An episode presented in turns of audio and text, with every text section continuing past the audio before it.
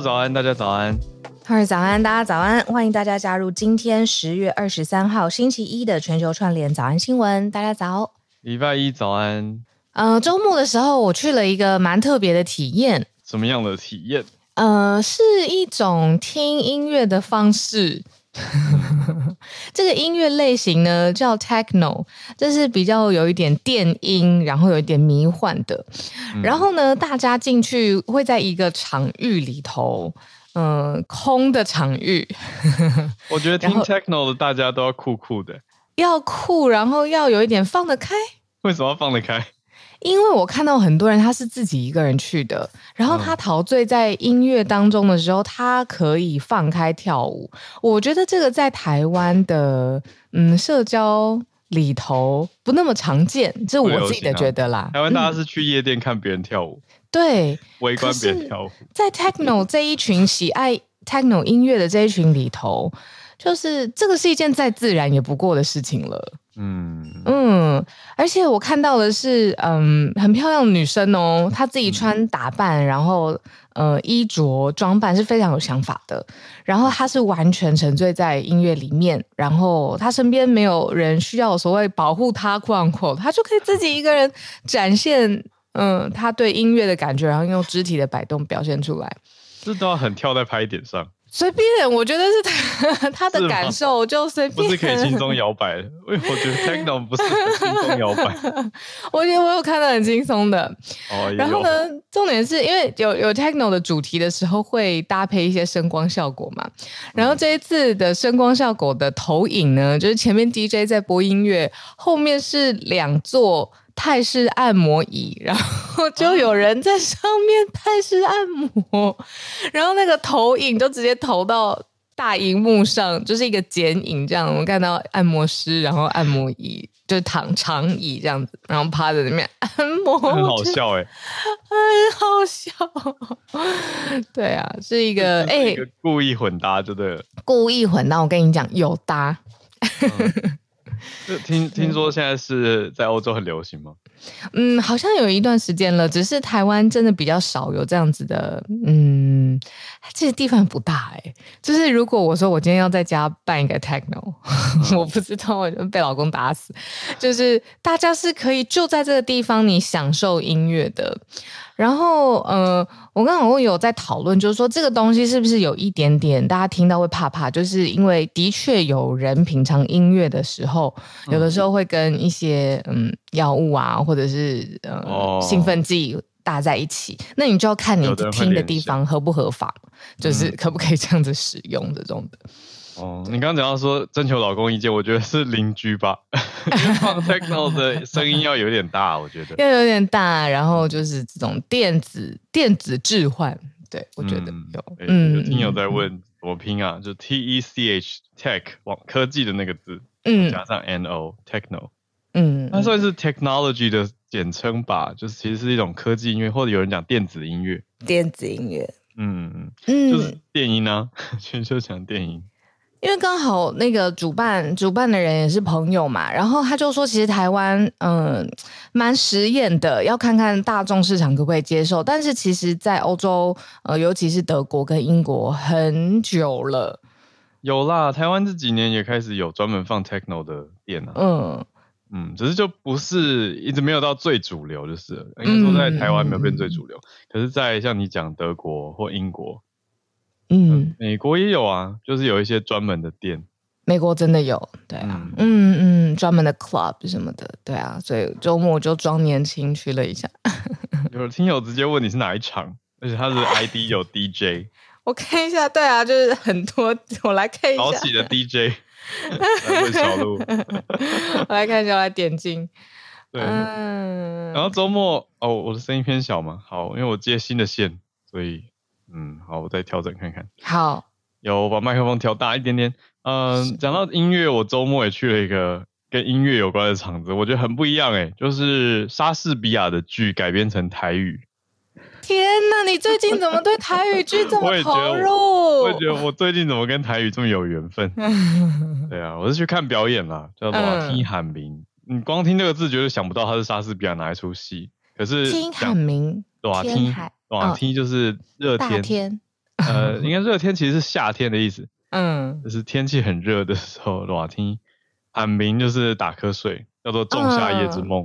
嗯嗯，嗯对，它是《仲夏夜之梦》的台语改编，而且这出戏已经十年了，是来自嘉义的软剧团的表演。对啊，很好看诶，我觉得大家如果想学台语，其实接下来在，因为他在台北巡演啦，那还要尝试。嗯我昨天看的是没字幕的版本，我看的是还蛮开心的，就是学很多词汇，很好听。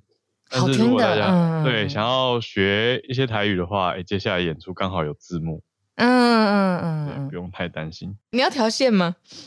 我你想调一下吗？我已经我已经调大声了，我现在最好的线是这样子。哦、那大家要去换一个官方的线了，可是我是刚刚其实冲去超商临时买的线，嗯，可能有一点影响。好。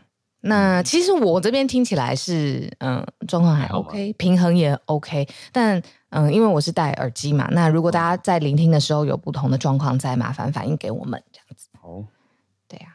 好，我们今天五分钟社群时间很快过去，太快了。可是过完周末都比较多东西可以聊。那我们来整理一下今天的四题国际题了。好，呃，今天四个题目我们会先从美国开始讲起。呃，讲到众议院的投票更新了，其实只能讲说共和党把上次讲到的乔登他给除名掉了，所以现在还是没有议长啊，众议院还是没有议长。那乔登经过三轮的议长投票都没有成功通过，所以共和党就把他除掉。那接下来怎么办呢？我们来讲一下。那第二题则是以哈的冲突有几个重点的更新哦，包括人道。呃，救援的物资进到加沙走廊，还有美国的人质有一些被释放。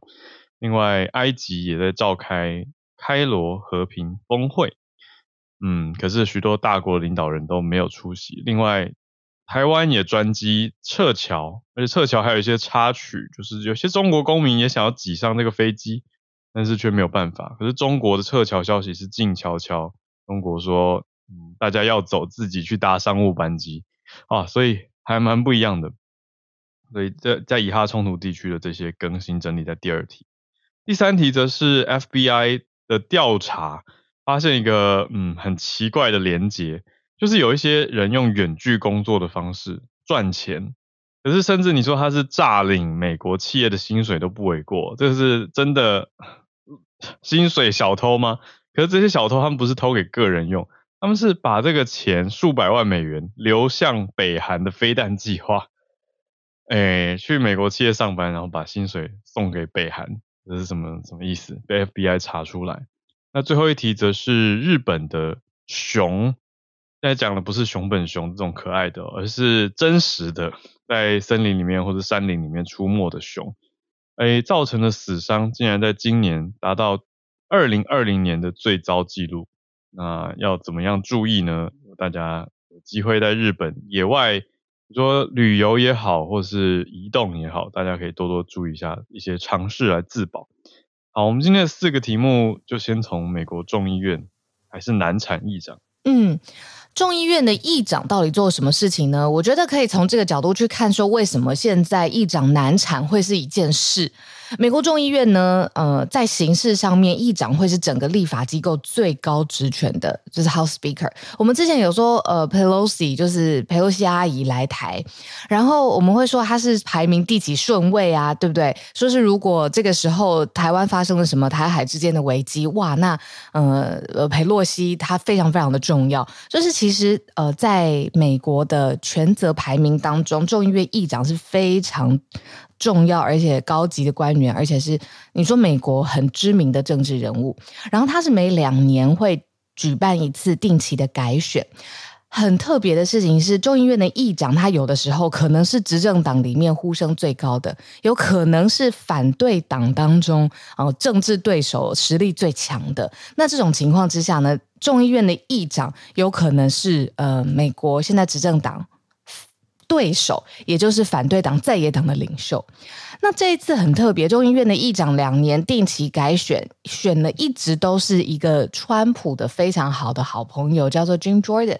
嗯，但是呢，他每一次投票都没有过，再次又提名要投票，已经三轮了。嗯，三轮当中，他的势力很明显的感觉得到，他一次比一次票数还要少，甚至最后这一次，最后这一次第三轮那还是失利，他现在已经撤除提名，就是他不会再再选上。这个众议院的议长了，那你看哦，这个过程当中其实也耗费时间，也耗费政治资源。他甚至更反映出一个前美国总统很好的朋友 Jim Jordan。你看他两年选一次嘛，对不对？这两年一定会经过就是美国总统大选，但是他这一次很明显的，他的这个势力没有办法让党内大部分的人支持他，所以他算是中箭落马。反正他就是已经下去了，他不会再上来选了。那这反映出党内支持川普吗？哎，可以从这个角度来思考一下。嗯，而且在这一次第三轮众议院的投票，议长的投票之后，他们共和党的党内还有内部的不记名表决，那内部的声音是过半都反对继续让他选，所以意思就是共和党已经改变心意了，要改推派其他的人选。那现在显示出来的是说，有一群大概二十五名的共和党内主流派的成员，他们是挡住川普的势力，所以他们、oh. 对这二十五个就是最反乔登，因为他就像你刚刚说，诶，他把乔登视为是川普盟友，所以要反川普 就是连乔登一起挡，嗯，他们比较像是守住共和党不要再右倾，嗯嗯嗯嗯的一群人，那甚至媒体把他们称为刹车皮。刹车皮也太 太生动，对呀、啊，太写实了吧？刹车皮，嗯，冲过去或者斜过去，嗯，可是共和党总之还不知道下一个是谁。哇，这个好动荡，嗯，嗯对啊，民主党是有一些提案，可是现在都还很初步。对啊。那你看这个最新的进度，就是我们已经上次已经早上新闻讲过一次了嘛，就是 Jim Jordan 啊、呃，他第二次选的时候没有选上，然后再次再选，那这次第三次已经他就不会再被提名了啦，没了，没了对，没了。所以就看得出现在的众议院还是很纠结，两党政治在继续的角力当中。没错，那美国的政治的，嗯，它花费的时间呢、啊，他可能停滞停摆。你看政府都有可能关门嘛，就是如果比如说，嗯、呃，东西做不出来，或者是大家不想做了，哈哈，大家就一起休息，这是有可能的。那所以我们来慢新闻追踪，轻松 讲的，哎，对对，他当然是牵动很多面向，嗯嗯，好，来到第二题的整理了。啊，我们就是给大家比较多资讯面的东西吧。嗯，呃、以巴冲突或者讲以哈冲突，有些人觉得更精准哦，觉得认为不是跟巴勒斯坦，而是跟哈马斯的冲突。嗯、无论如何，现在看到的加萨走廊，呃，第一次在近期开放了援助物资，就像之前讲到，哎，从西边、嗯、它最接近的埃及，嗯、呃，来放一些物资进来。嗯嗯嗯，嗯是二十辆卡车。进去了，然后援助的物资，然后这件事情，呃，是联合国官员他说这，这支车队不是最后一支车队了，也就是说，接下来还会有人道救援，嗯，救援的物资进入。嗯。对啊，所以现在这个消息算是一堆比较不好消息里面的好消息嘛？嗯，但是稍微可以支持或援助，减缓一部分的呃人道救援的需求。嗯。呃为什么说人道救援呢？我们之前有帮大家梳理，以色列它是全面嗯、呃、围攻，然后攻击消灭哈马斯。他现在他一个哈马斯不能留嘛，那哈马斯主权的这个主掌的这个加沙走廊，当然就被他就是全面的想要。对啊，封锁各种人物资，嗯，你说医疗所有需要的东西都不能。但是美国有出来斡旋啦，就是后来呃，以色列是在美国的要求之下，同意让人道救援的物资从埃及，像刚才浩尔说的，从埃及进入。嗯、那因为以色列跟美国一直关系都嗯不错。然后在这一次的整个以哈冲突爆发的过程当中，美国虽然说他坚定的支持以色列，但是布林肯也说他要讨论，希望国际社会以色列也讨论人道救助。好，那资讯面继续更新，我们来看到跟刚讲到美国了，呃，哈马斯挟持了一些美国的公民当做人质。嗯，那现在最新的消息是，武装侧翼，哈马斯相关的武装侧翼，他们释放了两位美国人质，那也得到以色列的证实。嗯、可是哈马斯呃，另外一方消息说，大概从七号对以色列发动攻击的时候，有绑了大概两百人。那其中现在是释放两个美国人质，那两百个当然不是都美国人啊，嗯，就是讲说他们绑架的人质里面，那现在是说人道因素，所以释放了两名美国公民，是一组母女，嗯。嗯，哦，哇，您就讲到母女的话，这个很大的以哈冲突这个概念就好像落实了下来，这样子，嗯，就变得很具体，对啊。就是在两百人里面，这是以色列这边军方指出来的数字嘛？说一百到两百被认定是失踪，那另外有大概两百是被绑架嘛？那以色列的军方还说，大概绑架人里面二十多位人质是孩童，嗯嗯嗯，然后另外有十几二十名是六十岁以上的长辈，嗯嗯，所以这就是一些 以色列的数字。那他说，多数他们掌握到多数人质还活着。哎、欸，嗯，对啊，对啊，因为拿来当成谈判的，你说条件，嗯，对啊，总不能杀个活口都不留，这样，嗯，对啊。那我们刚才有讲到埃及，就是物资是从埃及进入加沙走廊嘛？那埃及在当下其实也发生了一些事情，他们举办了所谓的和平峰会，嗯、但是呢，大国领袖都缺席，而且这个峰会上面呢也没有任何具体的成果，就是在你看离他这么近的以哈的冲突，没有具体的结果之下呢，诶，中国又有一个中东特使，他的名字很特别，叫翟隽，他就跳出来了。他就说，应该要有更高层级的和平国际的呃和平峰会，或是国际和会。他是 name calling 啊，他就说，哎，联合国这个时候要出来。可是我、嗯、我我讲的特别的地方是，你看哦，埃及他没有成果，其他国家是安静的状况之下，中国他在这个时候跳出来抨击，或者是他登高一呼说，哎，其实要有更更好的国际和会，这个很耐人寻味。对。他自己也没有办啊，他他办，我看谁会来？普丁刚走，对啊，就就就是就是有这种感觉。哦、嗯，那各方媒体，特别我们看西方的大报社的话，路透社是讲说这次会议没有达成联合声明，就是有开会，但是许多西方国家的领袖都缺席，像呃。就是就是大的领袖不一定有直接出席，比如说美国的话派的是驻开罗大使馆的代表来出席，那当然你说哎层级上就比较比较地方一点哦，就不是派到高阶的外交部官员啊或者是长官啊，那像德国，我们讲首领的话，德国、英国、法国的总理啊、首相啊、总统啊都没有出席啊，这是大家在说哎。怎么会这样？所以中国的这个时候就出来说话。不过讲到中国，我觉得就接到第二题的最后一个子题了吧，嗯、就是撤侨。对，以色列这个我们也说了嘛，尴尬的应该说看到巴勒斯坦、以色列还有美国、中国之间，如果做延伸的话，那台湾是已经撤侨，台湾用包机载了十六个人飞走了。嗯、那但是一百三十七位。台湾人、国人说要留下来，他们有他们的原因跟理由。呃，可是，嗯，像案外案吗？就是这一次的飞机也传出来说，有三十五位来自中国大陆国籍的人，呃，他们想要搭乘飞机一起来离开、撤离。那怎么样？就是来到台湾再转吧。哦，就是用撤离的方式转机吧。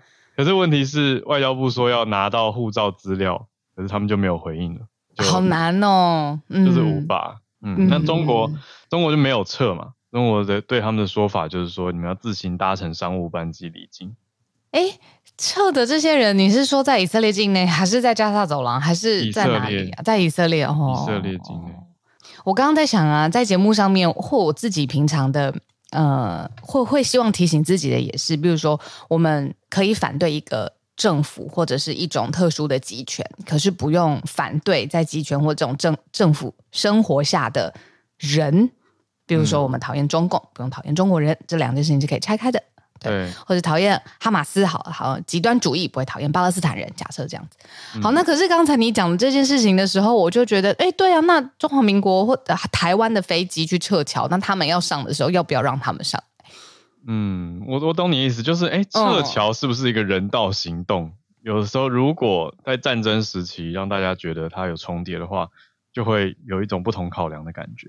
不过我觉得平衡补给大家啊，就是。刚刚我们说的一百三十七位台湾人，他们决定，或者我们讲中华民国籍的，嗯，决定留下，嗯，对他们决定是要留在以色列的原因，有人说，特别是家长跟学生哦，他们说目前影响状况不大，OK，所以决定继续留。嗯嗯、那反而变成说人数比例上离开的少，留下的多，OK，嗯，但是你说，哎，三十五个中国人想走，反而人数还超过实际上我们在走的人。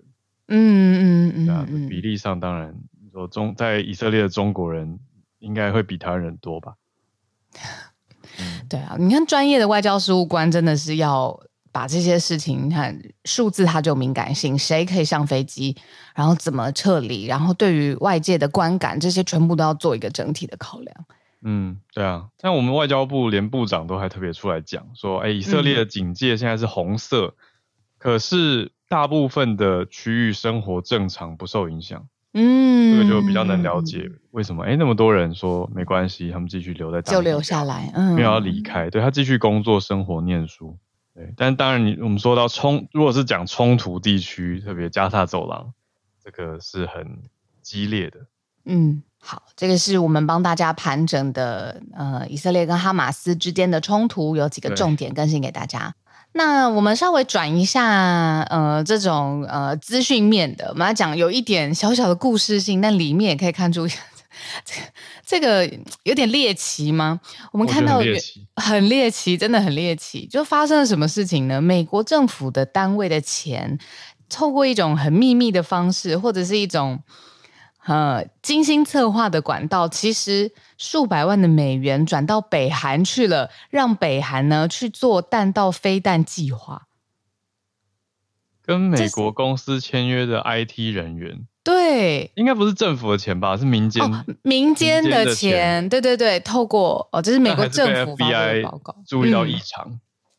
嗯所以，我们这一则是由 FBI 跟美国司法部带给大家一起发布的。对，他们说几千个 IT 哦，几千个 IT 人员，他们的民间企业跟一般所谓公司行号签约赚钱，那、嗯、就是赚领薪水上班，而他们的薪水合计大概数百万美元，都转进了北韩的弹道飞弹计划去用。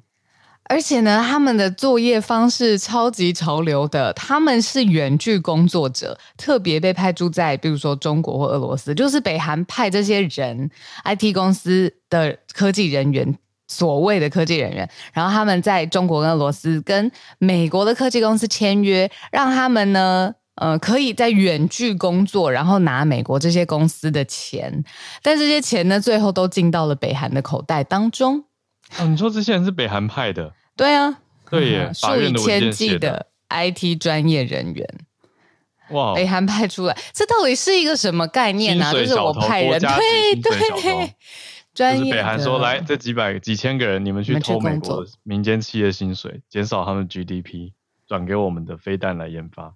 不对啊，万一这些人很强呢？万一这些 IT 技术人很强，他也替美国公司呃，就是解决了一些业务上面的问题呀、啊？不冲突啊。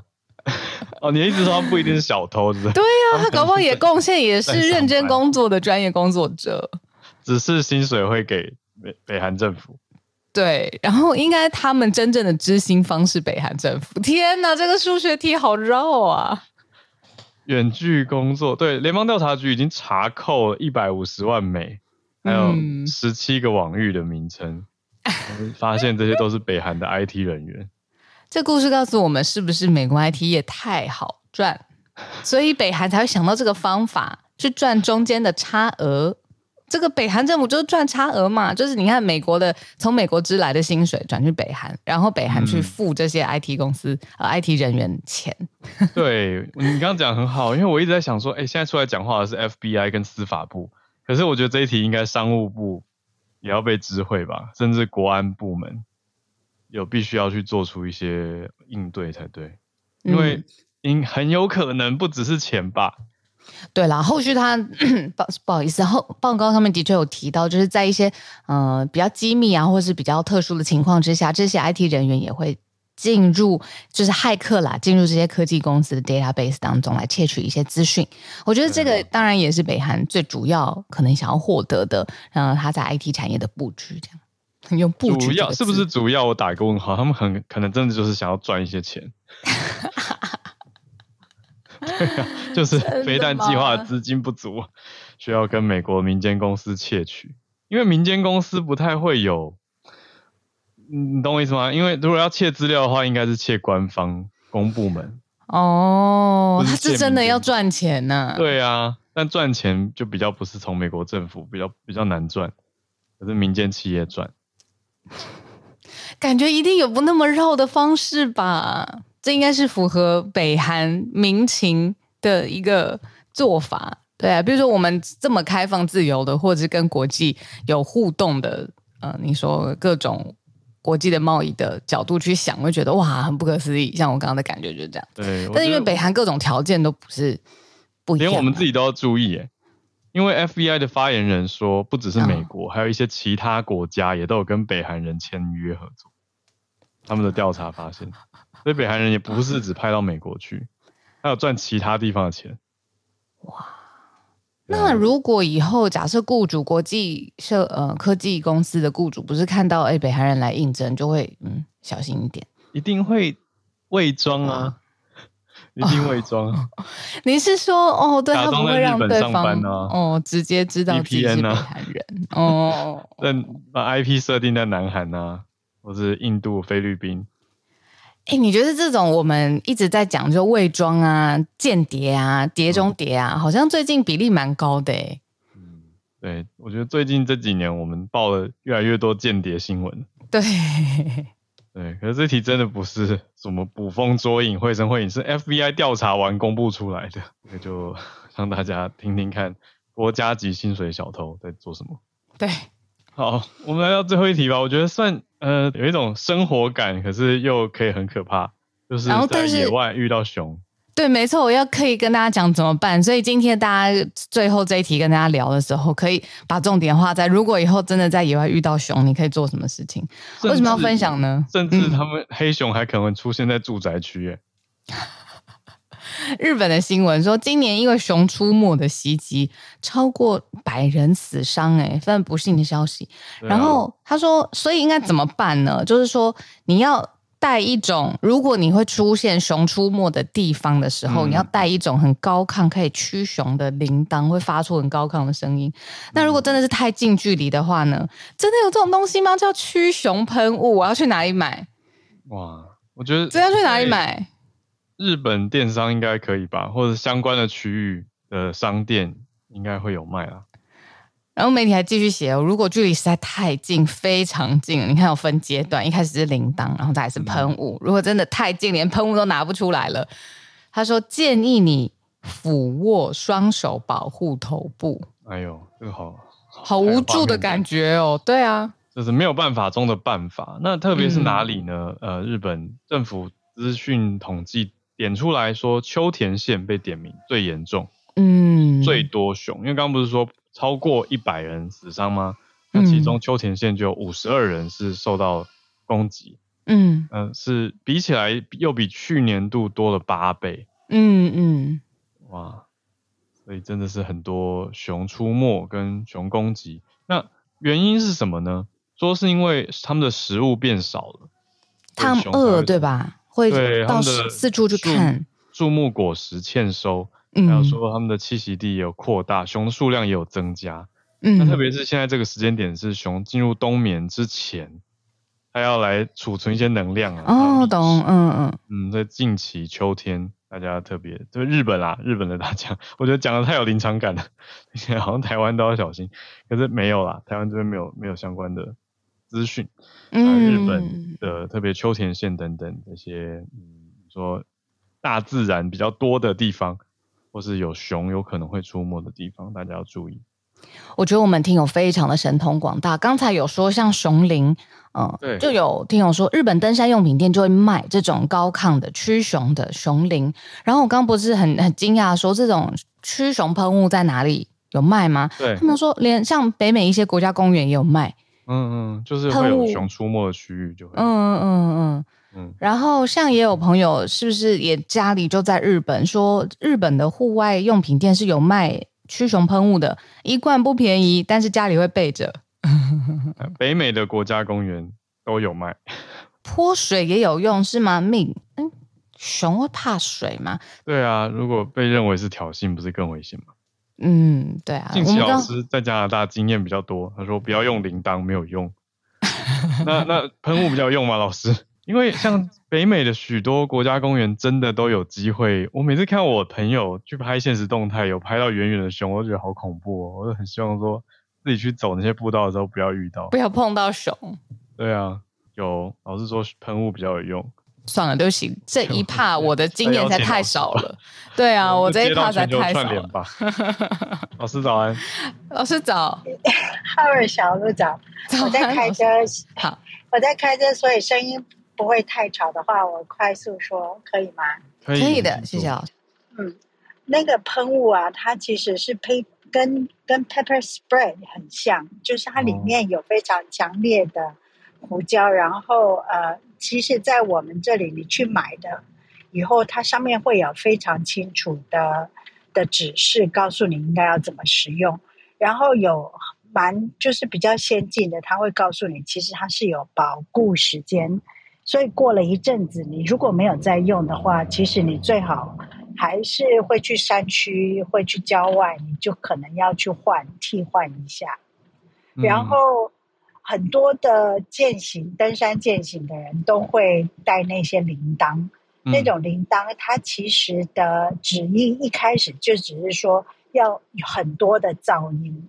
那所以如果我们去深山的时候，你要是啊。呃我我的最最中心的建议就是，如果他说这个时候是熊友在出没，尽量就不要去那个附近去，因为我我发现很多台湾人，尤其来到加拿大，很希望很希望看到熊，但是我是很希望大家不要看到熊，因为在这个时候看到熊，其实他们都是很饥饿的，因为冬眠之前的时间，对对。很饿才会出来是吗？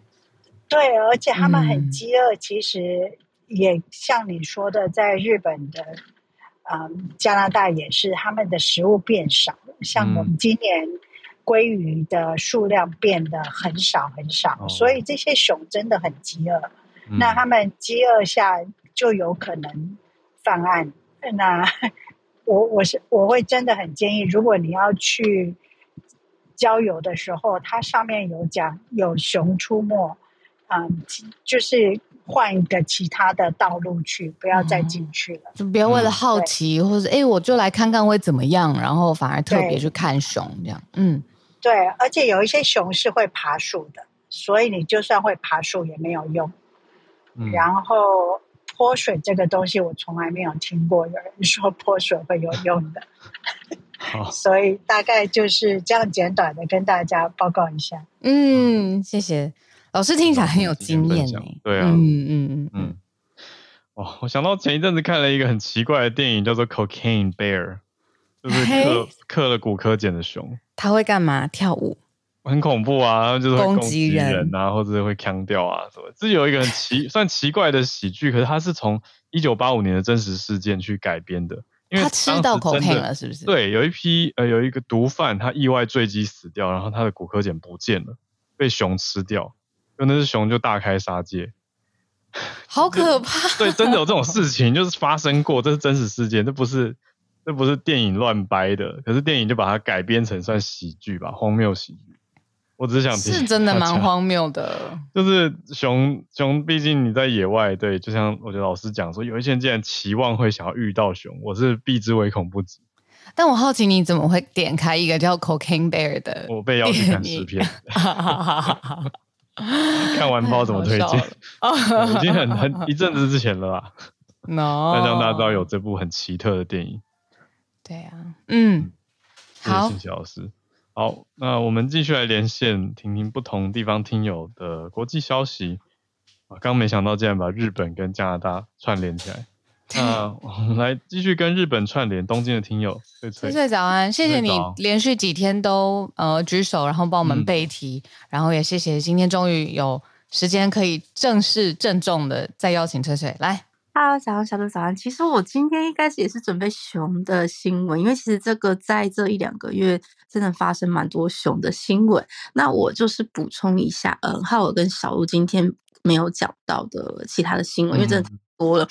第一个就是，其实像刚刚浩尔讲的嘛，就是因为其实植物，嗯，果实的收成今年被判定，他们叫做大荒年，就是说很多地方就是熊会吃的，比如说最主要是山，嗯，山毛榉这种，嗯，树的果实，就是是熊的，尤其是棕熊的主要。嗯，它的食物，但是今年他们就是在岩手县就发现很多地方的山毛榉都没有结成果实。那还有除了岩手县以外，其他东北五县也被判定说，今天相嗯今年相关的一些就是熊可能会吃的果实都没有结果，所以收获不好。那这可能就会变成是因为熊太饿，然后去。呃，也不是袭击人，应该说他们会跑进有人的地方，然后去找食物。那另外还有一个原因是像，例如说像北海道的话，因为受到人口过疏，也就是说，其实现在人口渐渐的往那个都市移动嘛，所以刚刚在新闻就是还有分讲的时候有说到，其实熊的它的生存空间就变大了，因为其实像北海道很多地方，他们可能已经没有人住了，那些地方可能就会变成熊的居住地，对。那也就是还有一个，就是刚刚大家讲的熊铃，就是其实今年像刚刚听友们讲的，在那个一些运动呃不户外用品店可以买到以外，其实今年呢、啊，就是因为嗯、太多熊出没的事情，所以其实在一些比较山区的地方，比如像富山县，他们的就是熊铃跟还有携带式的收音机的那个。乌利亚克叫做嗯，乌利嗯，乌利亚克怎么讲？哎，就是卖的金额，不好意思，我突然讲不出中文来。就是他们卖的金额呢，去去年的五倍之多。嗯，就是其实他们这种比较偏容易熊出没的地方，他们有所谓的嗯，叫做 home center，就是那种专门卖一些家里会用的用品的地方啊。他嗯，其实他们有一个设置。就是嗯，躲避熊的防护专区，那可能包括铃铛、口哨，还有就是我刚刚讲的携带式的收音机，或是还有什么，甚至有些卖什么烟火之类。可是因为要用声音去驱赶熊这样子，那嗯，今年的就是贩售的业绩就是比去年高达了五倍之多。那像刚刚大家说的那一个，就是喷雾，喷雾的话，它一个大概要一万五日币。一一瓶要一万五日币左右，嗯，对。但是其实即便是这么贵的东西，一下子就是也都是售完，因为其实今年熊的是这些什么讲伤人事件实在是太多了，嗯，对。那还有就是再补充一下，其实熊啊，我们日本是有猎人的，那猎人需要猎人执照嘛，所以其实嗯，像这些猎人，他们其实也很常很常就是去做。呃，以前在日本猎人是因为日本有传统吃一些所谓的野食，像是熊、鹿或是山猪的习惯。可是近年来，这个猎人已经变成他们不是，那你是为了传统要猎捕以外，一方面是为了驱逐这一些可能对农作物或是对人有害的这些动物，所以他们会。就是他们会有一个固定的时间，可能是在十一月到嗯隔年的两二月为止，就是大家会去山里面驱逐熊。但是其实这个要很小心，或者是顺便提醒听友，就是说，因为有些听友喜欢去日本登山，可是在这种就是猎人比较常会打猎的季节的时候，嗯，就是新闻政府也建议大家不要走登山道以外，就是比较未开发的区域。嗯，因为其实蛮多猎人他们在打猎的时候，可能会因为有人误闯这一些区域，然后而受伤。嗯、对，但是日本现在有一个问题，就是嗯、呃，猎人的数量就是一直持续在大概嗯、呃，日本有二十几万猎人，但是平均六成以上的年龄都是六十五岁，这、是高龄化的问题。嗯，那就是小小补充一下有关于熊的新闻，谢谢。哎，谢谢，谢谢翠翠。我想补充一个听起来好像很跳痛，可是应该还在题目内的。你说，就是我以前大学啊，大家有参加过那种迎新宿营或者夜有，一定要什么三两天一夜，大家可以帮顶很快的这种。我，我跟你们说，我我非常不怕鬼，可是我最怕就是当时学长姐警告说，如果你走出去然后不带头灯啊，就会被猎人杀掉。因为猎人会觉得你是动物，是不是？对，野生动物。这个是我最怕的。对，所以我我比较怕人。我觉得大家都。还是走在步道上好不好？就是、不要误入山林，而且他们乱走。嗯，对啊，走走一些没有开发过或者没有人先开过的路，然后乱走那个斜线，那就可能会发生遗憾。还有就是保持在队伍当中嘛，就跟您讲的一样，就不要自己插出去这种。嗯嗯嗯嗯。一个岔岔题的，那我对，sorry，我再补充一个，就是因为其实我刚刚说，因为这些不管是熊或是山猪这一些，因为就是造成农作物的伤害嘛，所以其实日本政府一直有在推广，是说，嗯，猎人去捕猎的话，他们是可以得到一些补助金的。那刚刚有看到听友有一位听友他说他的先生就是猎人，所以他们从十月中都有在就是去捕那个，嗯对，捕一些捕猎这样子。嗯嗯嗯嗯嗯嗯。好，谢谢哇！今天这一题很完整哎。嗯嗯嗯，好，那我们来继续连线，跟刚刚有在聊天室帮忙补充，有一些相关经验的汉超，虽然他要想讲的是不一样的题目。大家早，不过我上个礼拜真的有看到熊哦。嗯，嗯，在上个礼拜我在在大燕山国家自然公园啊，这个走步道的时候啊，这个路中间有一对路路中间有一坨熊的便便。我为什么知道它是熊的便便呢？因为它旁边没有这个卫生纸，所以应该不是人的啊。那么一大坨，应该是只有是熊才会的。嗯，然后果然再往前走，就看到距离我大概二百码，也就是一百八十米左右的地方，有一只熊正在山下往山上走，要穿过那个步道啊。所以当时我们就停下来了。嗯，结果那个熊上了步道之后啊，看了一看我们，对我们走了两步，然后我就把我手里的那个口哨给吹响，很大的噪音啊，然后它就跑掉了。嗯，哦，所以对。熊灵，嗯，实战经验，对对，是的。然后那坨大便应该不是那只熊的，因为那坨大便温度就是比较比较冷啊。这个我我去我去这个摸一摸的，嗯。嗯，对我有我有我我有摸一摸，因为里边有，嗯、对，因为里边有很多那个熊，就是熊吃了果子，它不会消化干净啊。然后有的时候会取一些那些样本回去看一看熊吃了什么。有些我是我是我有一个癖好，我会收集野生动物的便便啊，回去拿回去分析的。嗯，嗯这个习习惯很怪啊，但是大家不要这个多想。嗯嗯，好 好，哎，我要报什么新闻？哎，我要报什么新闻来的？哦，对对对对，委内瑞拉，对，嗯。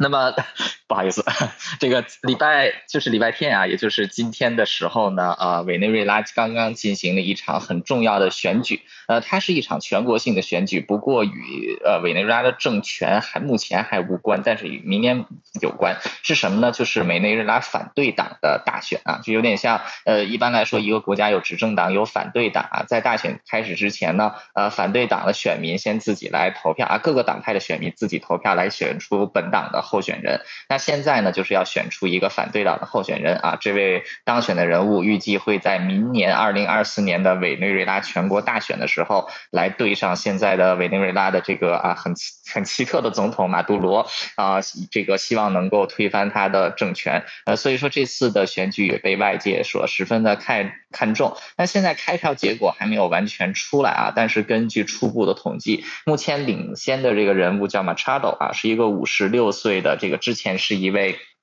这个啊，就是呃议员，然后他也是做这个很多啊，他有自己的公司啊，然后他在反对党，就是他对他在政，他是一个被政府给这个纳入黑名单的人物。不过现在他是领先啊，他已经拿到了这个四十趴的票，呃，所以如果不出意外的话，应该是他能够当选。那这次大选，其实这次选举其实还有一个国际背景，就是大家知道前几天这个美国总统拜登啊，是逐步这个放松了很多对委内瑞拉的制裁，那其中就是有跟委内瑞拉的政府达成一个协议啊，就是美国放松对马。对这个委内瑞拉制裁，但是委内瑞拉的政府呢，也要放宽对国内的管制啊，比如说释放政治犯啊啊，还有就是释放被扣押的外国公民。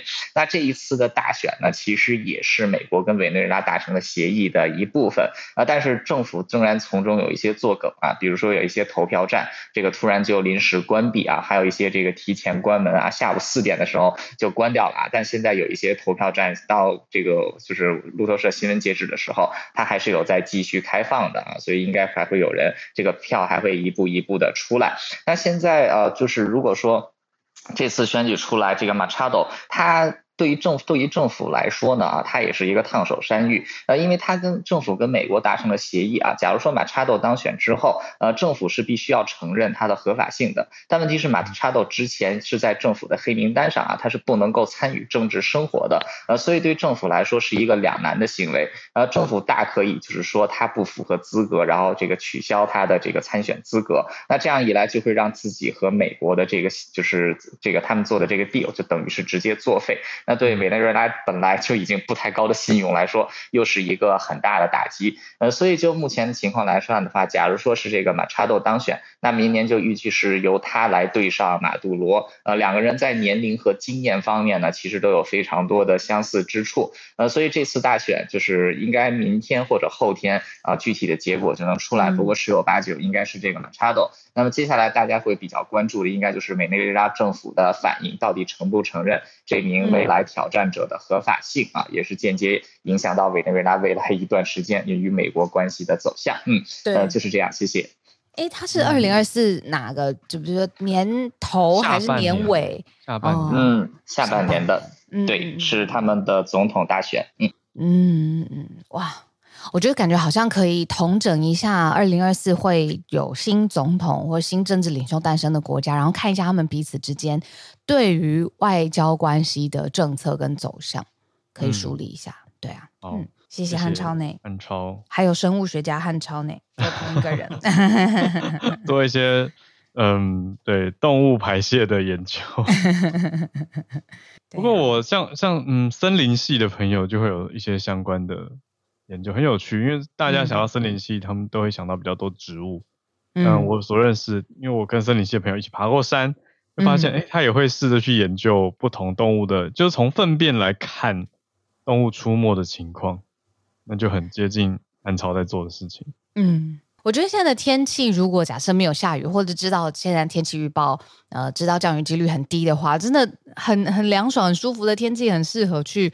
嗯，爬爬山啊，然后多亲近户外。但是，就是今天加上的这个熊的知识啊，比如说古道啊、成群结队啊，嗯、不要脱离啊，不要探索没有人到过的地方啊，这些我都觉得可以把它放在那个知识储备囊里头。然后，对啊，去外面爬山很好哎、欸。嗯，也不只是国外，因为台湾的高山也会遇到熊啊，所以一样要注意。